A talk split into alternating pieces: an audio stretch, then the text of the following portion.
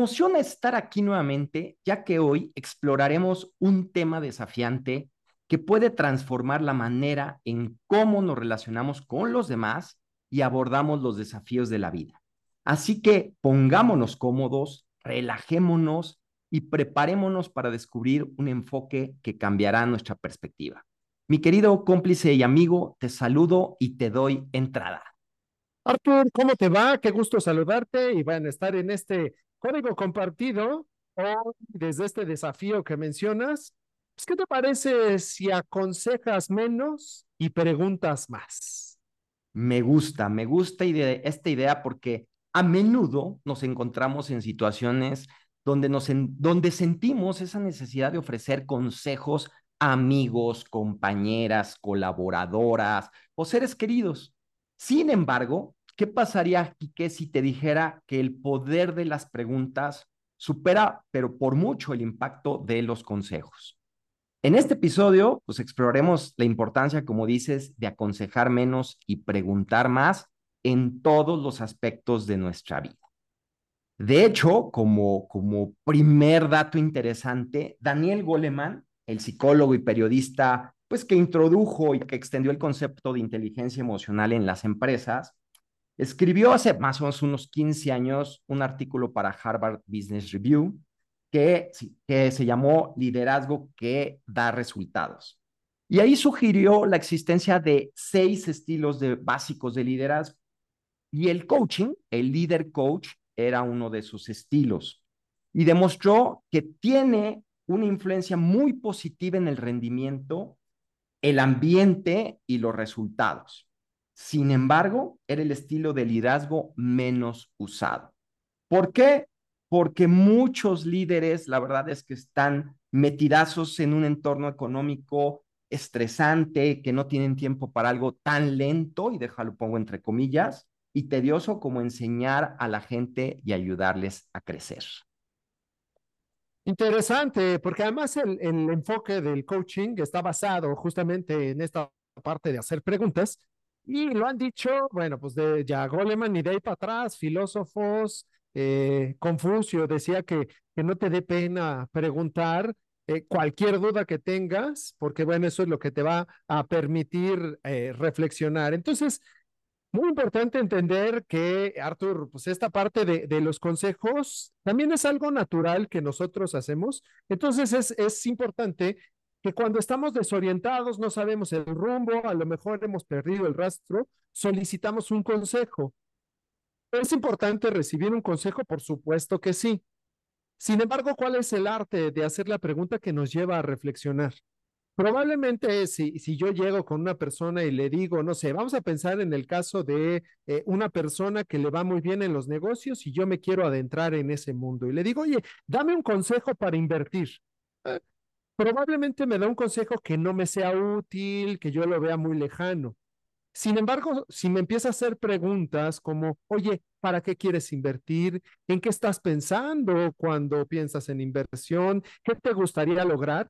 Me parece que ahí me va a ayudar muchísimo más porque me lleva a esta autorreflexión, a saber dónde estoy, qué me está haciendo falta y si de verdad lo que quería o lo que necesito es un consejo específico en eso.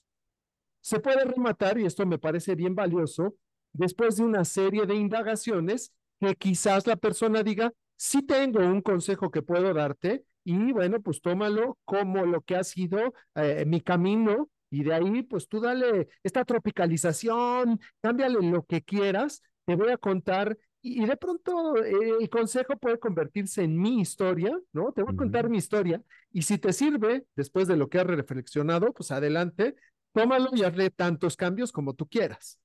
Me hace mucho sentido porque nos aventamos a la primera de cambio a, a tratar de aconsejar y pues eso no ayuda porque las personas no solo desean ser escuchadas, sino también comprendidas. Y al preguntar, en lugar de aconsejar, la verdad es que vamos creando un espacio para la reflexión, para el autodescubrimiento, como el ejemplo que estás dando, Quique. Y no es solo una técnica de comunicación, que esto es importante. Me parece que lo que me gustaría transmitir en este episodio es que lo veamos como una filosofía que puede cambiar nuestras relaciones y la forma en que enfrentamos los retos cotidianos, ¿no? Y bueno, pues mucho para respaldar esta perspectiva, me gusta apoyarme en las palabras de Michael Bungay, autor de The Coaching Habit. Y Bungay lo que hace, lo que nos invita es a dejar de lado nuestra necesidad de ser la fuente de soluciones. Y en cambio, pues la verdad es que nos anima a adoptar una mentalidad mucho más indagadora como la que estás proponiendo, Quique. Y es que, bueno, podemos caer en, esa, en ese gran gusto de aconsejar porque pues eso lleva los reflectores hacia nosotros de manera directa, nos hace parecer importantes, no quiere decir que no lo seamos, pero nos mostramos como la eminencia en ese sentido. Entonces, creo que es importante también comprender que hay un momento para dar consejos. Por ahí está el mentoring, que eh, justamente pues lo que hace es aconsejar más que eh, eh, el coaching que preguntar. Sin embargo, un buen mentoring se basa en preguntas. O sea, primero necesito saber qué necesita la otra persona en vez de escupir una serie de consejos que probablemente van a quedar ahí esparcidos en una pared y no van a haber llegado a los oídos necesarios. Y ahorita que mencionas a, este autor, bueno, pues también existe otro que, que yo he leído, tiene un libro que se llama Grandes líderes hacen preguntas y él se llama Bob Tiet o Bob Tiet, ¿no? No sé cómo se pronuncie, pero justamente habla de la importancia de escuchar más y de hacer las preguntas correctas para que la otra persona pueda encontrar el rumbo de lo que está buscando. Y él comienza su libro diciendo que su pregunta favorita es algo tan simple como, ¿qué piensas? Y me parece bien poderoso cuando tú le preguntas a una persona que probablemente llegó y te pidió un consejo, preguntarle, bueno, ¿y tú qué piensas de esta situación? ¿Qué está pasando en el otro? Antes de, de yo lanzarme, porque no sé, Artur, si te ha sucedido en alguna ocasión, a mí sí, ya te lanzaste con, ya me lancé con el consejo, y al final, cuando acabo, la otra persona me dice, ah, no, creo que no me entendiste lo que yo esperaba. Y entonces es, ah, ¿por qué no pregunté más? Y probablemente, bueno, me hubiera ahorrado esta saliva y te hubiera podido añadir más valor. Claro, y me encanta esta pregunta que pones en la mesa, Kike, porque, bueno, pues esto de qué estás pensando o qué piensas, pues es una pregunta que tiene bastante de el principio de risitos de oro que es como esta parte de caminar ahí sobre una línea que no es ni demasiado ancha ni tampoco demasiado estrecha. Es decir, dependiendo de la persona se puede adecuar mucho a lo que verdaderamente está pensando y amoldarse a eso, a eso, a eso que de verdad es importante para la persona que considere lo más relevante y da pauta para, para esa posibilidad, ¿no? Y bueno, pues justamente y adentrándonos en estas, en estas preguntas que ya, que ya estás poniendo en la mesa, me gustaría hablar de algunas preguntas poderosas que pueden marcar la diferencia pues en diferentes situaciones. Y me gustaría empezar por, por ejemplo, en un ambiente de trabajo, para ver la relevancia de, las preguntas, ¿no? Y una primer pregunta que podríamos plantear es, ¿Cuál es el resultado que esperas lograr con esta decisión o con estas acciones? Imaginemos que estamos en una reunión de trabajo y una compañera o colaboradora presenta una propuesta. En lugar de simplemente aceptar o rechazar su idea o su propuesta, podríamos hacer esta pregunta que acabo de mencionar. Al entender las metas detrás de la propuesta, no solo vamos a fomentar una discusión mucho más profunda, sino que también vamos a brindar a esta persona la oportunidad de articular y clarificar más sus objetivos. De ahí la importancia de esto. Y una segunda pregunta ahí en el tema laboral es, ¿cómo puedes abordar este desafío de manera diferente? Y planteemos el escenario cuando un miembro del equipo enfrenta un obstáculo, en lugar de proporcionar pues, la solución, es animar a la persona a considerar nuevas perspectivas y esta pregunta, la verdad es que estimula la creatividad y fortalece esa capacidad de resolver problemas. Por eso me gusta tanto. Y ahorita con esto que vas planteando, Artur, me, doy cuenta de que en general eh, a nosotros y, en general en la cultura latinoamericana, como que no nos gusta tanto, no estamos tan acostumbrados a hacer preguntas no sé, imagino lo que, lo que sería un entorno, por lo que he podido eh, ver en algún momento, de, de, por ejemplo, los japoneses, que hacen una reflexión de lo que escuchan y luego lanzan una pregunta. Entonces, me parece bien importante que en estos entornos organizacionales ahorita por el cual estamos empezando, pues tengamos también esta eh, visión de que los líderes, cualquiera que pueda ser su posición, uno de los grandes objetivos es abrir puertas. Y yo creo que una de las mejores maneras de abrir las puertas tiene que ver con estas preguntas poderosas, ¿no? Ahorita que, que, mencionabas esta, por ejemplo, en esto, ¿qué, ¿qué harías diferente? Es, bueno, ¿y cómo vas a saber que ya lo lograste? ¿Cómo vas a saber que ya llegaste ahí? ¿Cuáles van a ser tus medidores? Entonces, cuando nosotros tenemos esas llamadas preguntas poderosas o las respuestas correctas, va a ser más fácil que nosotros podamos alcanzar el objetivo planteado. Me gusta mucho la parte de las preguntas porque lo que hacen es llevarnos a la reflexión. Normalmente, y Arthur, nos ha tocado vivirlo con muchísimos equipos, estamos muy movidos a la acción. Están dando alguna instrucción y la gente ya está pensando cómo hacerlo, ¿ok? Ah, mira, hay que hacer así. ¿Ya entendiste la instrucción? Eh, pues yo creo que ya, ¿no? Y entonces, ¿qué pasa? Que a veces no procesamos todo esto y empezamos a buscar las mejores preguntas más que las mejores respuestas. Sí, sí, sí, totalmente de acuerdo contigo. Y mira, hay algo que quiero, ahorita que te escuchaba, este, de este planteamiento de, de las preguntas y cómo, y cómo darles esa secuencia para ir construyendo esa, ese crecimiento, ese desafiar a la otra persona que tienes enfrente, pero desafiarla en el buen sentido del crecimiento. Una, una, un consejo que me gustaría dar aquí es, lanza pregunta por pregunta y dale su espacio. Porque luego también nos convertimos en unos bombarderos de preguntas y eso no ayuda, porque pues ya te lancé la primera, pero junto a esa primera pregunta ya te lancé la segunda, la tercera y la cuarta. La persona la vas a confundir, no vas a saber qué pregunta te tiene que responder primero, ya, es más, ya ni se va a acordar de la primera pregunta que le hiciste. Entonces, ve pregunta por pregunta, Ve poco a poco esta conversación a través de tus preguntas para que tengas las respuestas que quieres esperar, ¿no? Entonces, esto es un, consejo importante. Y pues, siguiendo con este tema de las preguntas, por ejemplo, en la vida personal, preguntar, oye, ¿qué aspecto de esta situación te está afectando más profundamente? Pensemos en situaciones personales como conflictos familiares o ahí problemas personales, esta pregunta pues invita a la introspección, invita a reflexionar un poco más y en lugar de ofrecer soluciones rápidas, demuestra empatía y permite que la persona se sumerja en sus propias emociones, que esto es bien importante, lo que la verdad a menudo pues nos lleva a una comprensión más profunda. Y bueno, o una segunda pregunta que me gustaría recomendar es, ¿cómo te gustaría afrontar este problema en un mundo ideal. Ejemplo, cuando un amigo comparte una situación complicada, esta pregunta pues lo voy a invitar como a visualizar una solución ideal. Y desde este parte final de la pregunta, que es desde un mundo ideal, pues lo hacemos que evite en ese momento los obstáculos y estimule más la creatividad y también proporcionar una perspectiva pues optimista que puede inspirar a esta persona a acciones mucho más positivas. No sé qué te parecen estas preguntas, Quique.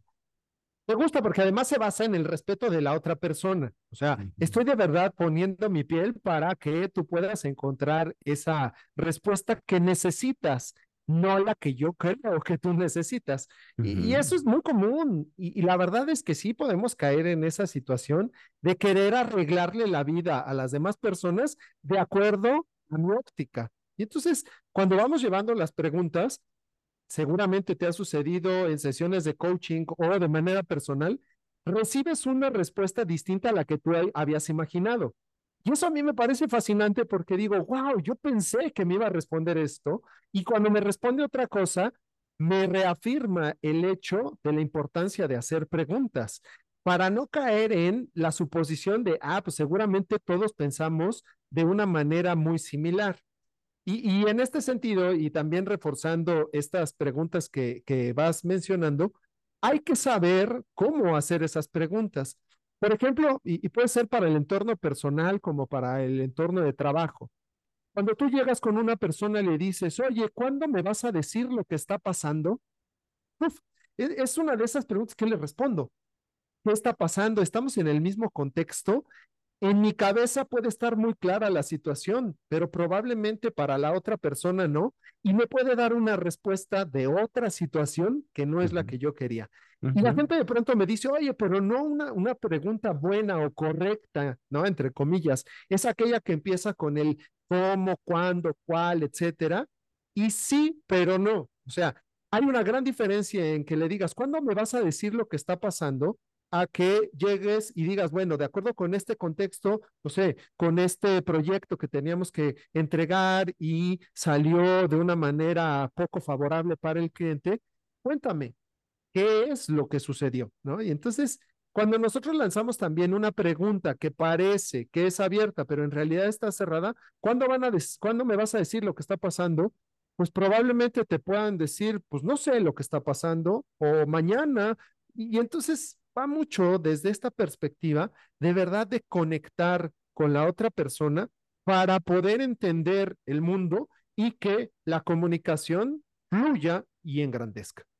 Qué bueno, qué bueno que hablas de estas preguntas que también generan ambigüedad, ¿no? Y este, y pues sí, eh, creemos de repente estar haciendo la pregunta súper poderosa y, y, todo lo contrario, resulta que confundimos más a nuestro interlocutor, no sabe de lo que le estoy hablando, eh, eh, podrían ser N situaciones las que estén ocurriendo y al ser tan generalista en mi pregunta, pues la verdad es que no sabría, como dices, qué responderle y ahí es donde me parece importantísimo eh, aclarar este tipo de cosas que nos ayuden a focalizar más la pregunta. Y ahí justamente, si hay alguien que, que, sabe focalizar la pregunta, pues este es, justamente este Michael Bungay, e integrando mucho de su filosofía, él plantea una pregunta que me encanta, que es, ¿cuál es la pregunta más importante que deberíamos estar discutiendo ahora mismo? ¿No? Este, parece que lleva la reflexión, eh, nos invita a alejarnos un poco de la superficialidad y nos adentramos más a las cuestiones fundamentales del tema, ¿no? En un entorno laboral, pues puede impulsar discusiones mucho más estratégicas, mientras que en lo personal puede revelar preocupaciones que requieren nuestra atención, ¿ok? O plantear, cuando la persona con la que conversamos nos abre varios temas a la vez, la pregunta, ¿cuál es tu auténtico desafío en esto? Ayuda a centrar la atención en lo más importante de la persona, porque nuevamente muchas veces abrimos o la persona con la que estábamos conversando, pues ya nos habló del informe, ya nos habló de un problema con un integrante del equipo, ya nos habló del proyecto que tiene que entregar el día de mañana. Entonces aquí cabe perfectamente la pregunta, a ver, ¿cuál es tu auténtico desafío de todo esto que me acabas de plantear? Para enfocarnos y para centrarnos en algo. Y eso, pues finalmente pone foco, ¿no? Y otra, otra pregunta es, si pudieras cambiar una cosa en tu enfoque actual, ¿qué sería y por qué? ¿No? Y aquí, bueno, pues en esta bunga aboga por pues, desafiar esas suposiciones y explorar nuevas, nuevas perspectivas que al final siempre e, esa exploración es muy útil. Y esta pregunta específica puede aplicarse tanto en el trabajo como en la vida personal y fomenta mucho pues la autenticidad este, nuestra respuesta y el crecimiento continuo. Y crecimiento es uno de los aspectos importantes por los cuales yo creo pedimos un consejo. Es cómo, cómo puedo salir de esta situación, cómo puedo mejorar. Y cuando hacemos esta reflexión a partir de pues, una serie de preguntas adecuadas al contexto, a la situación, pues nos ayuda un montón a crecer. Hay por ahí una que, que a mí me parece eh, bien, bien poderosa, es cuando te preguntan, oye, ¿y para ti qué es lo correcto? ¿No? ¿Qué es lo adecuado en esta situación? Porque probablemente lo que en un entorno, y pensémoslo, por ejemplo, en entornos de, de familias o de trabajo, lo que en un entorno se vale, en otro no. Y entonces, oye, ¿qué es para ti o qué es para este entorno correcto? Eso aquí sí se vale. No sé, yo lo he visto con varios equipos en donde de pronto eh, deciden y está acordado a hablarse eh, de manera más, más ruda, inclusive con groserías, ¿no? Y en ese entorno es correcto.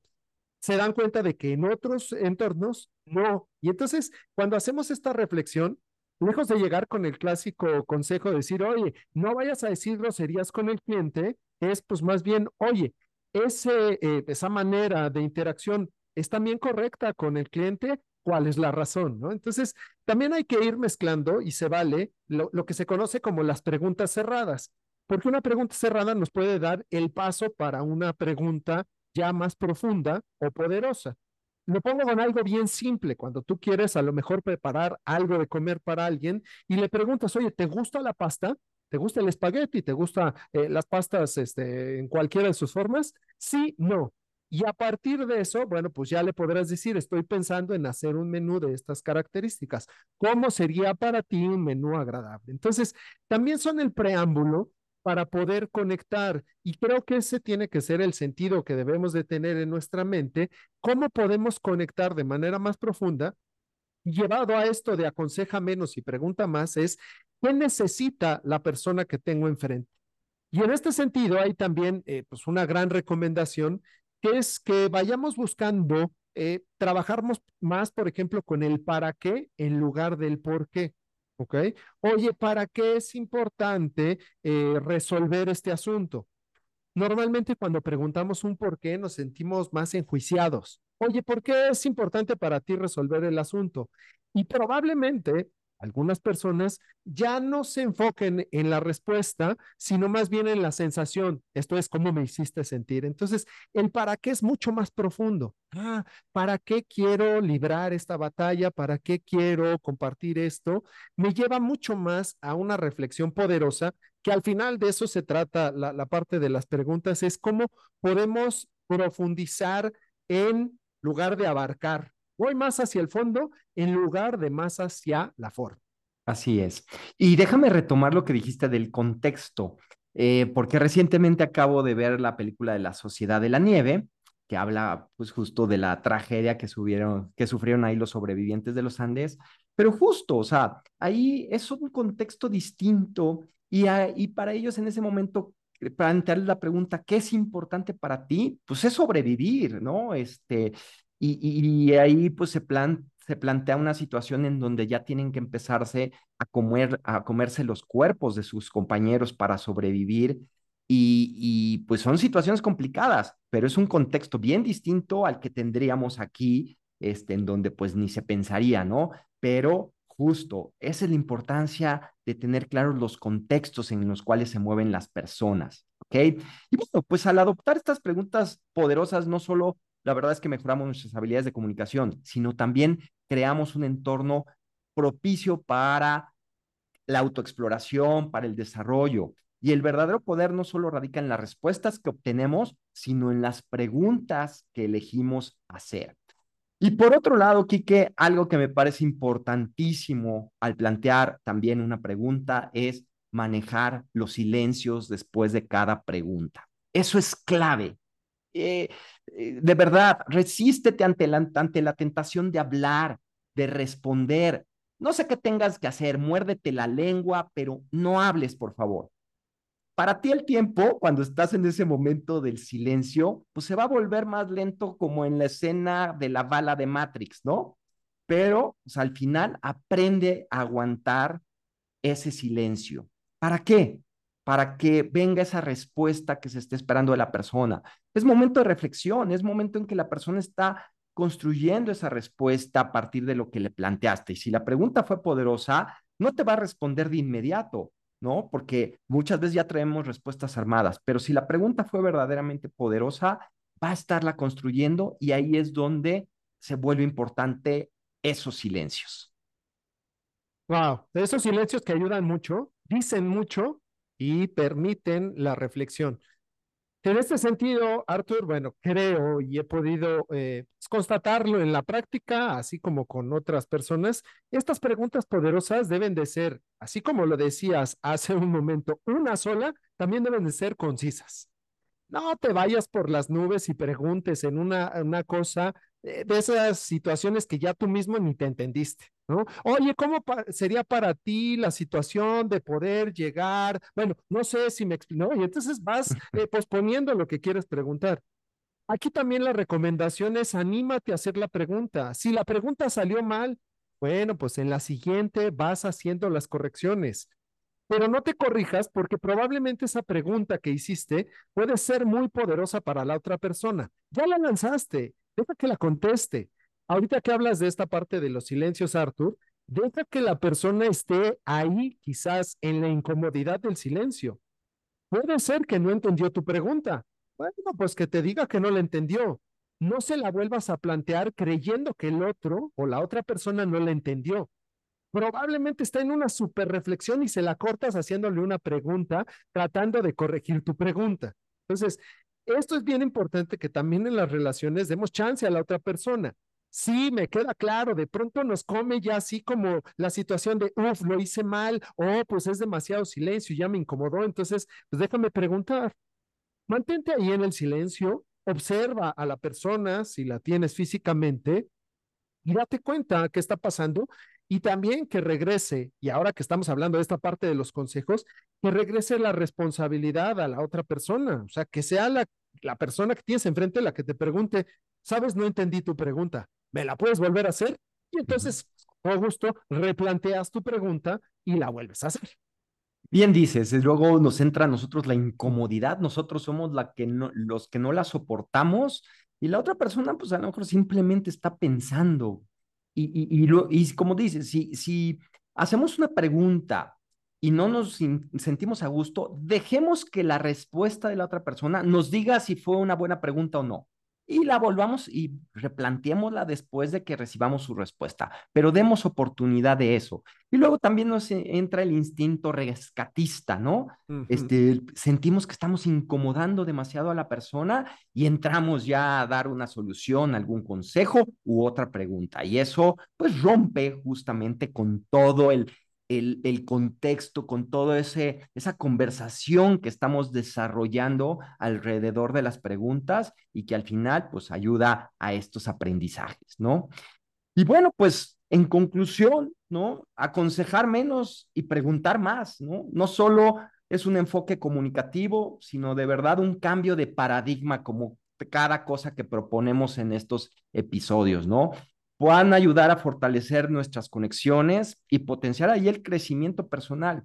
Y bueno, pues a medida que nos sumergimos en esta nueva manera de interactuar, que no, no es fácil, porque como líderes estamos acostumbrados a que debemos de dar soluciones, dar respuestas, entonces es un cambio de paradigma importante, pero bueno, creo que vale aquí la pena recordar las palabras sabias de Sócrates. La verdadera sabiduría está en reconocer la propia ignorancia. Ok, qué profundo. Ya, este, Arthur Sócrates, bien importante, me parece esto, para encontrar esas mejores formas de ayudarle a las personas que tenemos enfrente, sea en un contexto de trabajo, sea en un contexto familiar, de amigos, eh, llevarnos mucho a esta, esta parte de la reflexión, que creo es la parte fundamental para poder pues tomar decisiones, para hacer que las cosas sucedan y nosotros poder conectar más con esas personas, no sé, por ejemplo, con el equipo de trabajo, que sea mucho más fácil que las cosas puedan fluir. En este aconseja menos y pregunta más, no sé, a mí de pronto me, me pasa que yo le digo a alguien, oye, ¿y para qué necesitas mi consejo? ¿O cuál es la razón por la que te acercas a mí? También ir sabiendo eso, porque sí, hay un momento en donde un consejo puede ser muy bien recibido o muy bien utilizado. Entonces, este arte de las preguntas funciona inclusive para dar un consejo. Así es, y bueno, como bien dices, no, no es satanizar los consejos, simplemente es empezar a utilizar más las preguntas si ya llega el momento en que es importante aconsejar, porque pues ya, ya hiciste preguntas, ya entendiste ese contexto, ya comprendiste de dónde proviene ese interés de esa persona, pues igual si tienes tú el consejo apropiado, ah, díselo, compártelo, este, pero que venga pues de una serie de preguntas antes de aventarte a las primeras de cambio en ese sentido. Entonces, la próxima vez que sientas la tentación de ofrecer un consejo, detente y considera la siguiente pregunta. Y si hicieran una pregunta en su lugar y la respuesta van a sorprenderte y llevarte a nuevas y emocionantes direcciones sin duda alguna. Y bueno, pues Kike, un placer haber estado aquí contigo en este viaje de descubrimiento eh, y, y recordando que sin una buena pregunta, de nada sirve una buena respuesta. Coincido y para finalizar, bueno, cuando pedimos un consejo es muy común que lo que estamos esperando es la respuesta que queremos. Entonces nos acercamos muchas veces a esas personas que nos van a decir lo que queremos escuchar. Entonces, mejor acércate a esas personas que te van a hacer reflexionar, que te pueden ayudar con, con esas preguntas y con los equipos de trabajo, lánzales cada vez más preguntas que eh, lleven a la reflexión o hay por ahí, por ejemplo, yo tengo un juego de, tarjetas que es bien interesante poder hacerlo, por ejemplo, con los amigos, con la familia. Entonces, una nochecita de esas, pues una de estas preguntas, oye, ¿qué harías en tal situación? Por ahí están estos juegos que los encuentran en los diferentes eh, sitios de, de compras en línea y es bien interesante porque nos permite conocernos más, ya sea en pareja, ya sea con la familia o ya sea con los amigos, e inclusive también en los entornos de trabajo. Sí, claro. Y bueno, pues eh, es todo un arte, es todo un arte esto de las preguntas, ahí están y vale la pena empezar a, a, a cambiar nuestros hábitos para ser más preguntones, ¿ok? No bombardeando, no bombardeando, recuerden, darle su espacio a cada pregunta, dándole su silencio a cada una de ellas, pero vale la pena si queremos verdaderamente empezar a generar un ambiente de crecimiento de hacia, hacia nuestra, la gente que nos rodea en ese sentido. Así es, Quique.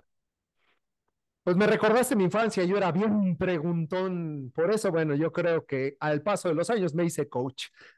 Código compartido sigue creciendo, se va haciendo una comunidad más robusta. También vamos generando estos episodios a raíz de lo que nos van platicando en diferentes momentos, ya sea por redes sociales, en algún curso. Cuéntanos cuál es aquel tema que te gustaría escuchar y bueno, pues con todo gusto lo preparamos. Arthur, mil gracias por este episodio y nos escuchamos en uno siguiente.